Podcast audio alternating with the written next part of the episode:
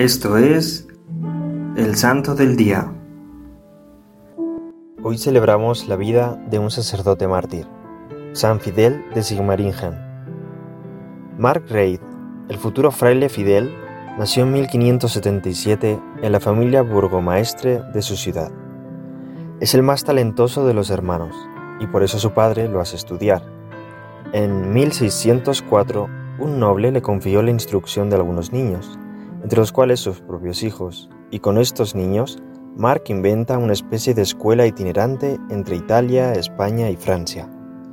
Regresará a su hogar solo seis años después para graduarse en Derecho y convertirse en el abogado de todos aquellos que no podían pagar uno. A los 34 años sorprende a todos y pide ser ordenado sacerdote, pero quiere más. Ingresa con los capuchinos de Friburgo la orden religiosa que vive más rígidamente el espíritu franciscano original. Aquí cambia el nombre Mark por Fidel y comienza a vivir una vida de ayuno, penitencia y vigilias de oración. Como fraile, ocupó diversos cargos, estudió teología y se convirtió en guardián del convento de Welkirchen, donde fue admirado por su valentía para atender a los enfermos durante la epidemia de peste.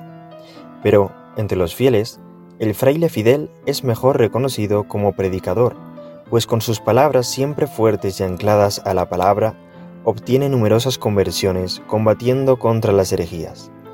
Sus discursos son simples y directos, entendibles por escritores y campesinos, pero sobre todo acompañados por el ejemplo de una vida orientada a la santidad.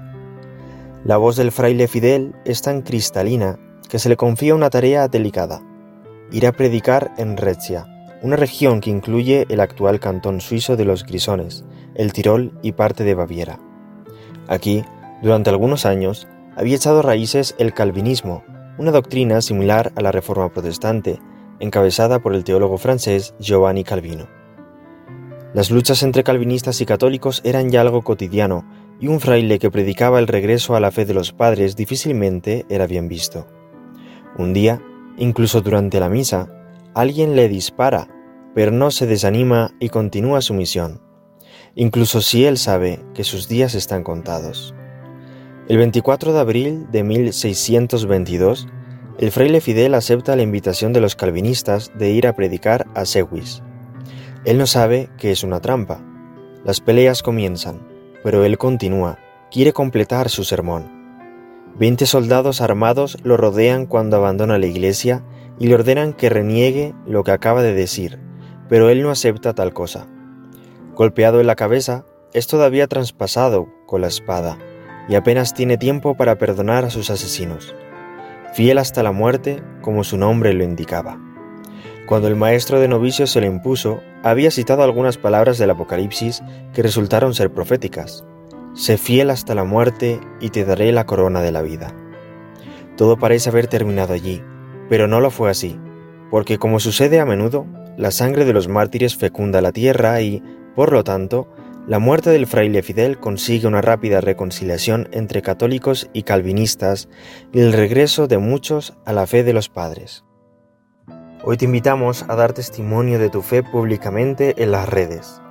Nunca tengas miedo de defender tu fe, ni te avergüences de ella, sino siéntete orgulloso de ser de Cristo, de ser hijo de Dios. Oremos. Señor Dios, que te has dignado conceder la palma del martirio a San Fidel de Sigmaringen, cuando, abrazado en tu amor, se entregaba a la propagación de la fe. Concédenos, te rogamos, que arraigados como Él en el amor, lleguemos a conocer el poder de la resurrección de Jesucristo, que vive y reina contigo. Amén. Servidores Amoris Christi, Movimiento Amoris Mater, haz todo con amor.